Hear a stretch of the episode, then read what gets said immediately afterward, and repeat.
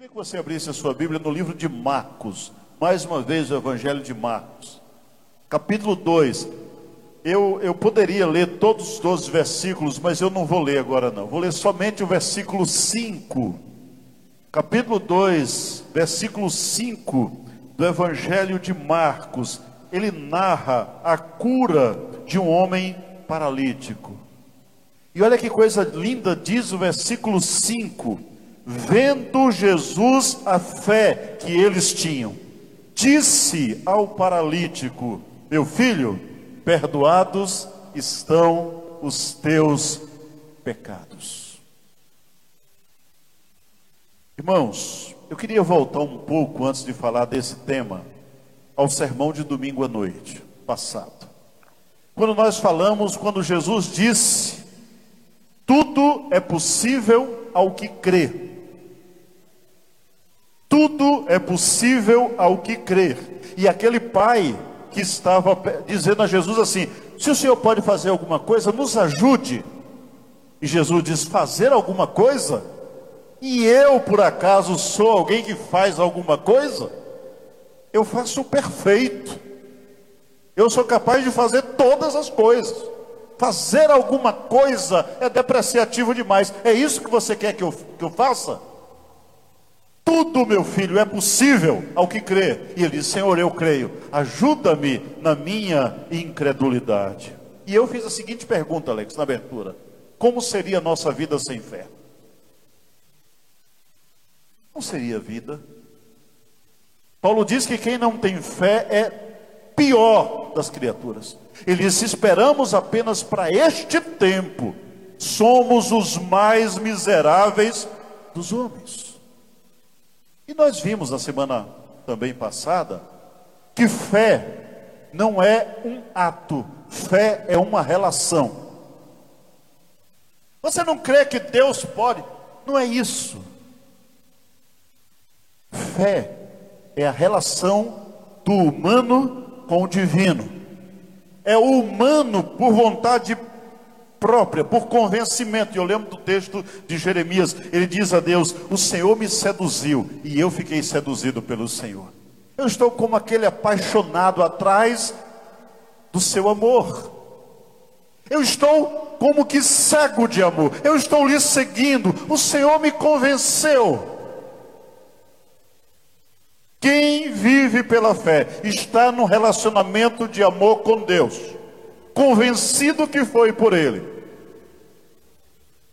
e se submeteu ao seu domínio, ao seu senhorio, reconhecendo que a vontade dele é boa, agradável e perfeita, que ele tem o melhor para nós, mesmo quando o melhor não é aquilo que nós queremos, a gente continua acreditando. A gente continua acreditando continuar acreditando é o relacionamento de fé. Quando a gente vive um relacionamento assim, a gente abre os olhos espirituais. A palavra diz: se creres, verás a glória. Sabe quem vê a glória? Quem crê. Quem não crê, anda em escuridão. E cabode, foi-se a glória. Não há glória alguma. E é por isso que um louva como quem está na presença de Deus e o outro que está do lado diz assim: por que, é que ele está assim? Não consigo entender o que é que ele está experimentando. É porque ele está numa outra sintonia, numa outra vibe. Ele está vendo o Rei dos Reis. Ele está como Estevão, contemplando o Filho do Homem. Mas aí você olha para o lado e diz assim: Mas eu não estou vendo nada. É porque não é com esse olho aqui que a terra vai comer, não. É quem crê, quem tem os olhos espirituais abertos. Quando a gente crê, a gente se torna agente do impossível. Jesus disse: tudo é possível ao que crê. Quem crê agrada a Deus. Sem fé é impossível agradar a Deus. Ah, mas eu quero agradar a Deus de mim mesmo. Não pode.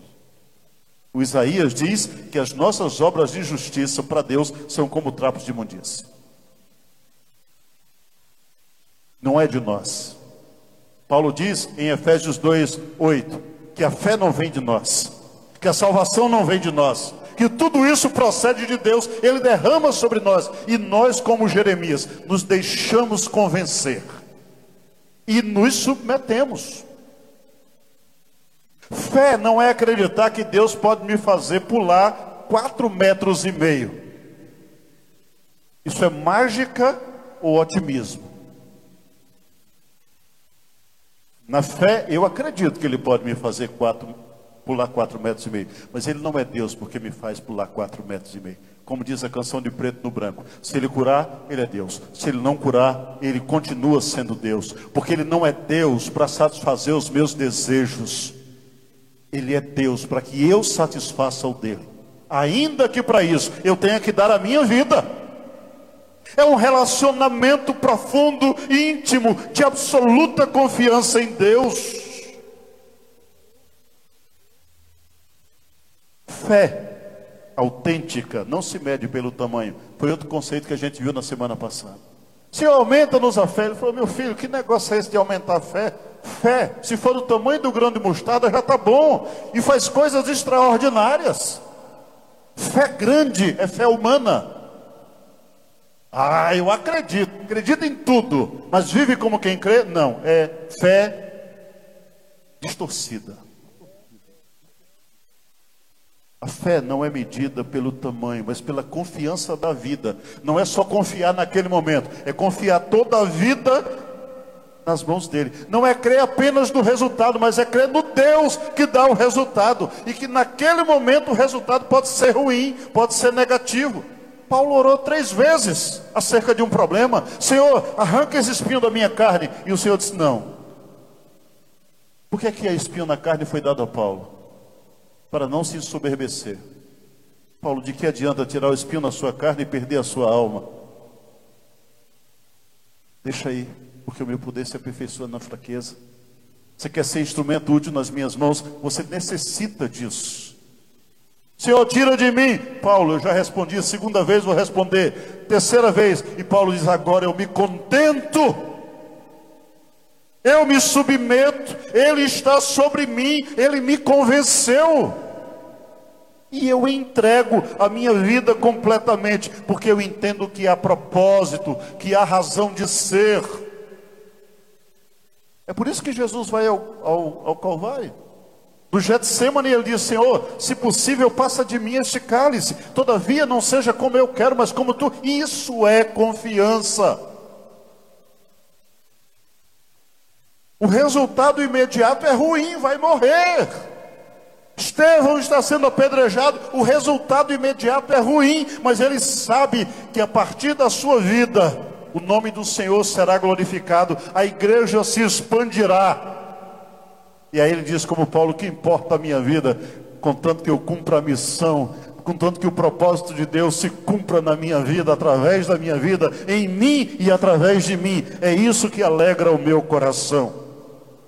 Ele compreendeu aquela palavra de Jesus que se o grão não morrer, não floresce, não dá fruto não aninha as aves do céu, não dá sombra aos peregrinos. E ele diz: Olha, eu quero mais é ser semente útil nas mãos de Deus. Quando a gente tem fé, a gente anda de cabeça para baixo. Nesse mundo doido, Fábio, a gente anda de cabeça para baixo. Nesse mundo prevalece o forte. Jesus diz: Mas entre vocês não será assim, não. O maior serve ao menor. Aqui o fraco triunfa. Aqui o negócio é de outro jeito. Aqui não segue a lógica do sistema mundo que governa vocês aqui o pequeno prevalece, o fraco vence. Perder é lucro. A coisa mais importante do reino de Deus não é o resultado imediato, mas compreender que você está dentro de um plano maior estabelecido por Deus. Tudo é possível ao que crê. Inclusive suportar o insuportável. É por isso que a gente vai pegar os mártires e eles se deixam martirizar, porque querem fazer parte de um plano maior de Deus para a salvação de toda a terra. É um caminho.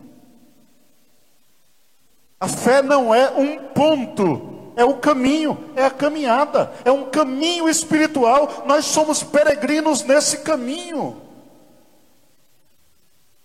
Nós estamos construindo o mundo que Ele nos tem revelado. O mundo onde a lógica do dente por dente, olho por olho foi quebrado. O mundo onde o conceito de vingança foi destronado. Um mundo onde amar até os inimigos é o que prevalece. Nós somos agentes da construção desse mundo. Para isso a gente precisa trazer Deus para a vida. Eu acho linda aquela expressão do centurião romano, quando ele vai à casa, ele, Jesus quer ir à casa dele, e ele diz assim: Não, senhor, não preciso da minha casa, eu sou homem sujeito à autoridade, eu sei o que é isso, ordene daqui, Aquele homem está dizendo, Senhor, eu compreendo o que é o seu governo. Acho lindo quando a mulher cananeia diz assim: é, é, não é lícito realmente dar aos cachorrinhos o que cai da mesa, é, é o, a comida da mesa, mas o que cai da mesa alimenta os cachorrinhos. Ela está dizendo, Senhor, eu também não tenho mérito nenhum, eu não mereço coisa alguma, mas eu confio na Sua bondade, eu confio na Sua misericórdia. Se a gente seguir a lógica da cananeia, nós viveremos um mundo, nós construiremos um mundo de iguais. Ninguém é melhor que ninguém. Todos são carentes, merecedores apenas, ou melhor, alvos da graça de Deus, merecedores de coisa nenhuma. Aquela mulher, por isso que Jesus diz assim: nem em Israel encontrei uma fé como essa. Não é porque aquela, a gente quando lê o texto não entende às vezes, né? Que negócio de cachorrinho é isso? Você não merece estar na mesa. Ela diz: Eu sei. Eu sei, sim. Mas eu sei de uma coisa: o que cai dessa mesa me alimenta. A generosidade, o mínimo da sua generosidade é suficiente para me satisfazer. Senhor, eu não sou ninguém. Se da mesa não vier Aquela mulher, a declaração de fé que Jesus faz do romano e daquela mulher, mesmo não sendo judia, é porque eles não apenas foi uma declaração momentânea, mas é um estilo de vida, é um caminho. Quando Jesus conta a parábola do samaritano, que a gente chama de bom samaritano, Jesus está dizendo assim: sabe qual é a lógica desse rapaz? É exatamente a que eu estou pregando, é que o outro é minha responsabilidade, não importa quem seja o outro. Jesus diz assim: qual destes está vivendo a experiência de amar o próximo, que é o meu projeto? E aí o, o, o preconceituoso diz assim: aquele que usou de misericórdia. Jesus diz assim: olha, anda por esse mesmo caminho, isso aí produz vida. Faz do mesmo modo. Vive essa experiência de fé, de submissão ao projeto de Deus. Abandona o teu, o teu projeto de preconceito e abraça o projeto que Deus tem para a tua vida.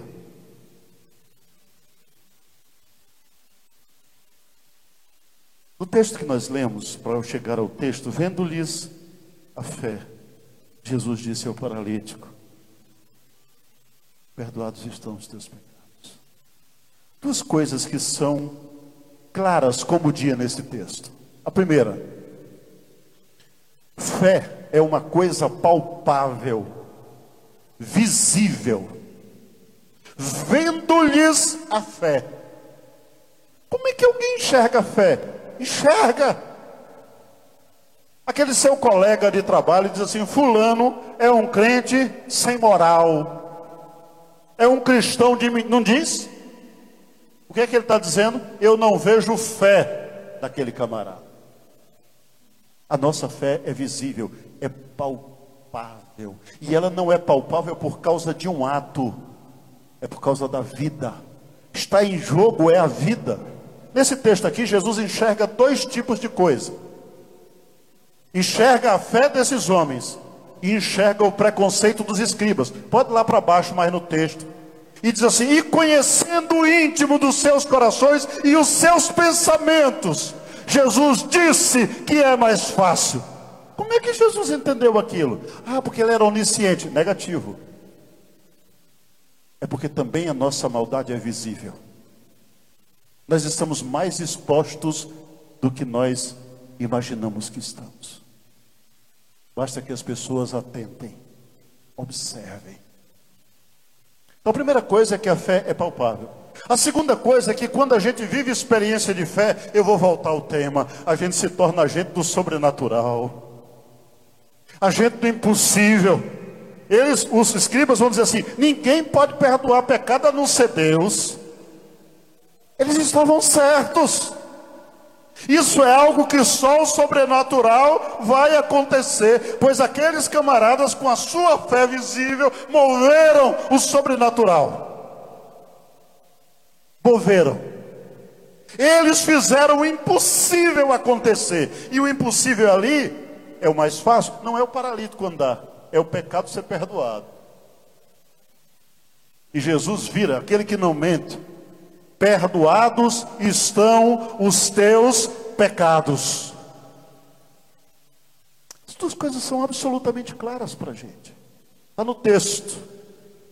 Jesus conheceu a fé e não conheceu a fé daqueles homens por causa da onisciência, como eu disse, porque Jesus, Paulo diz que ele despiu-se dos atributos.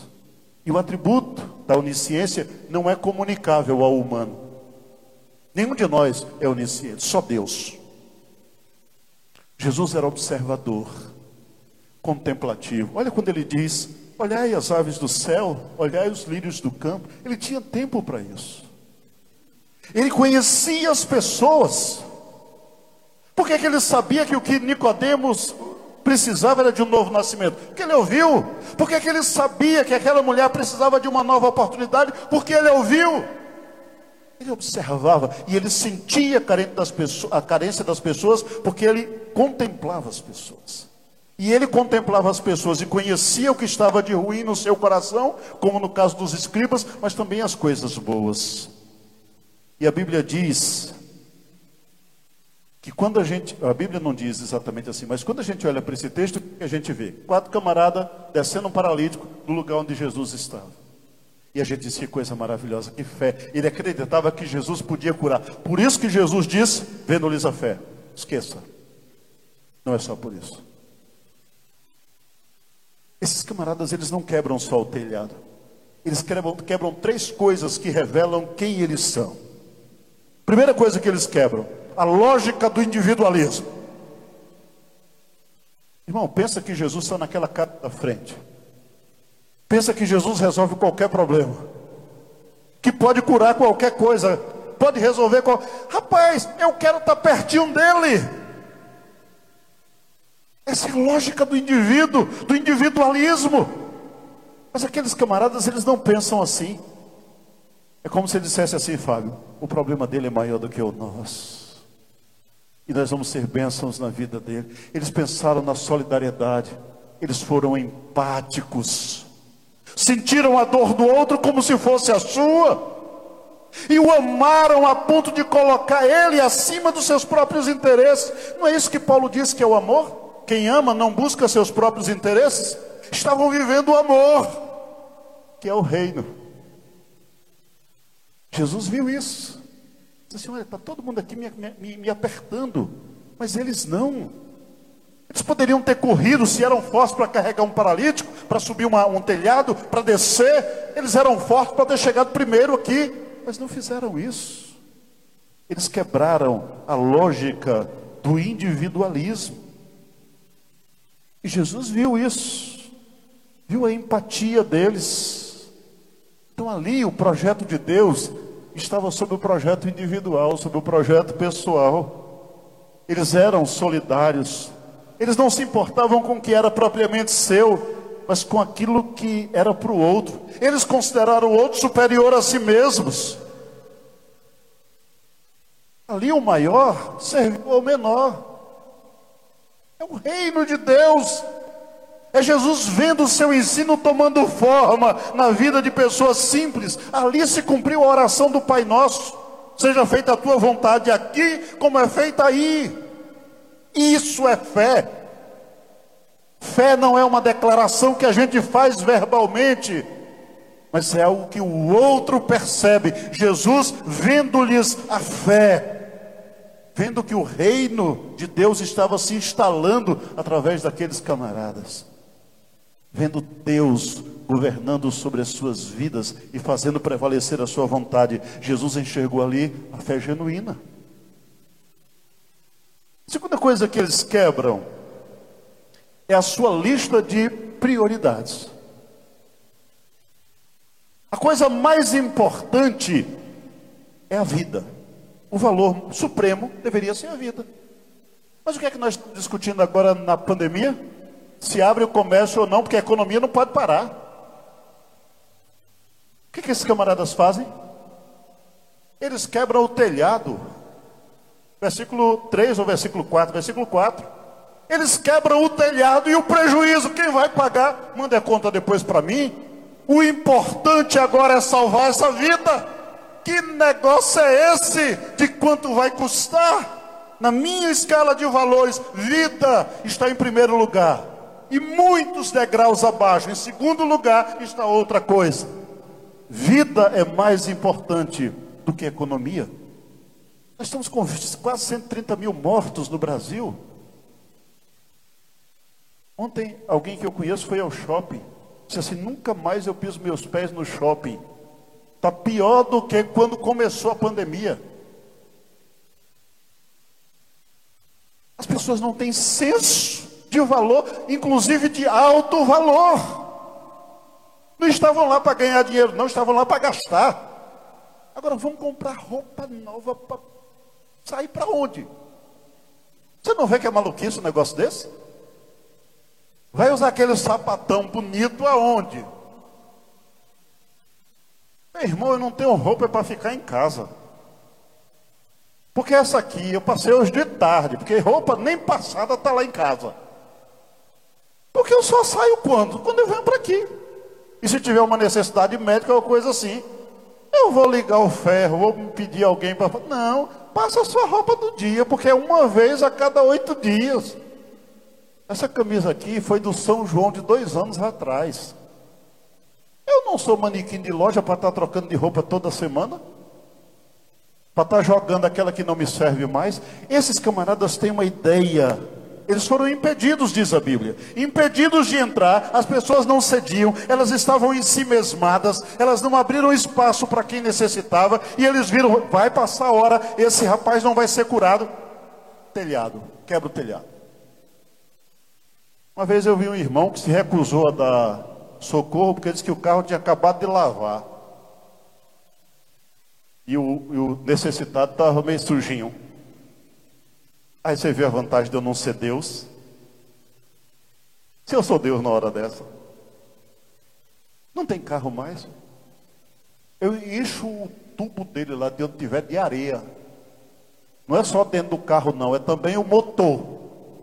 Você não entendeu nada. Carro é meio, meu filho. Gente, é o que interessa. Esses rapazes pensavam assim. Prejuízo ou não prejuízo não é a coisa mais importante. A coisa mais importante é salvar esse rapaz. Isso é reino de Deus. Não adianta dizer que é evangélico, que é crente, que é de Jesus, se a ordem de valores na vida transforma pessoas em coisas. Esses homens, Jesus olhou e disse assim: que coisa extraordinária. Você pode imaginar a bagaceira que foi, aquele negócio caindo pedaço, assim de gente, o sufoco que foi, o dono da casa desesperado, quem vai pagar o prejuízo? E eles quatro eram dali da comunidade, era fácil ir atrás, era levar o sacerdote ou ao representante legal da cidade e eles teriam que pagar. E eles vão dizer assim: pouco me importa, eu quero é salvar. Foi para isso que eu nasci. Então, quando Jesus viu a fé, não foi somente o ato. Jesus contemplou e diz que coisa extraordinária. Esses meninos estão vivendo o reino. Eles vivem numa outra dimensão. Eles não estão preocupados se eles pertencem à sinagoga ou se não pertencem à sinagoga, se me seguem por todos os lugares que eu vou ou não. Eles compreenderam a mensagem e já estão praticando. Eles colocaram Deus sobre as suas vidas e eu posso ver isso na sua prática. Você entende quando Hebreus diz: sem fé é impossível agradar a Deus? Naquele momento eles agradaram a Jesus. Jesus está exultante. Mas há uma outra coisa que eles quebram: a lógica religiosa. Jesus está ensinando. E os caras quebrando o teto. Eles são incômodos. Jesus poderia ter repreendido por eles terem sido inconvenientes e quebrar a liturgia. Estão atrapalhando o ensino dessa noite. Eles compreenderam uma coisa que sacerdotes e escribas na parábola do samaritano não compreenderam: vida é mais importante que liturgia. A Bíblia diz que o sacerdote passou, o escriba passou e foi para o outro lado para não dar socorro ao rapaz que estava jogado ali, porque eles estavam a caminho, tinham que cumprir o rito. A musiquinha da EBD, lembra? Como é aquela musiquinha da EBD? A maior escola do mundo? Que quem não vem, às vezes não vi, é a forma certa de viver a espiritualidade. E se naquela manhã o vizinho precisa? E se o socorro, a pessoa que você tem sido perseguido, lhe foi solicitado, e você vai dar o socorro a essa pessoa? Jogue liturgia para longe. Jogue o compromisso meramente religioso para longe. Viva aquilo que você aprendeu no domingo anterior de forma prática. Irmão, espiritualidade não é entrar por aquela porta, levantar a mão na hora do culto, ou ficar falando aqui bonito de texto bíblico, não. Espiritualidade é tornar vivo o governo de Deus nas nossas vidas. Jesus contempla aqueles rapazes, eles incomodaram o ensino, eles atrapalharam a liturgia, mas a liturgia existe por causa do homem. E eles colocaram o homem na presença de Jesus. Eles compreenderam que uma vida vale mais que o mundo inteiro. Fizeram isso. Jesus, ao invés de se irritar, Jesus para o que está fazendo, vendo a fé. Olha que coisa, cena linda. Eles nem estão cá embaixo, eles estão lá em cima, ainda se rindo para segurar a corda. Jesus vendo-lhes a fé. Como era o nome desses homens? Eu não sei. Talvez solidariedade um, talvez amor fosse o outro, talvez o outro se chamasse empatia. Mas eles tocaram o coração de Jesus, porque eles compreenderam, quando eles interromperam o culto naquela noite, aquele texto da palavra que diz: Misericórdia quero e não sacrifício. E Jesus exultou, dizendo: perdoados estão os teus pecados, tornaram-se agentes do impossível, porque a sua vida refletia o governo soberano de Deus. Eles tinham sido como Jeremias, dominados, seduzidos pelo Senhor. Estavam em sintonia com o mundo do Espírito. Estavam em sintonia com o mundo do Espírito. Queridos, nós estamos aqui porque nós declaramos que somos de Jesus. Tudo que queremos, nós cantamos aqui: vim para louvar-te, vim para dizer que te amo, ó Pai. Mas isso precisa se reverter em realidade lá fora. A nossa fé teórica do templo precisa tornar-se prática no mundo. Senão, é fé morta. Porque Tiago, na sua carta, diz: Mostra-me a fé. Eu quero ver as obras que autenticam a sua fé, não essa fé teórica.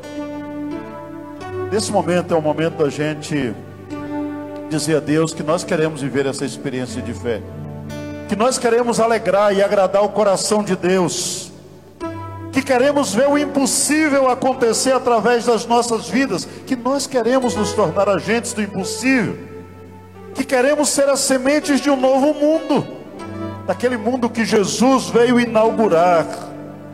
Queremos ser os proclamadores de uma nova, de um novo tempo, agentes da esperança.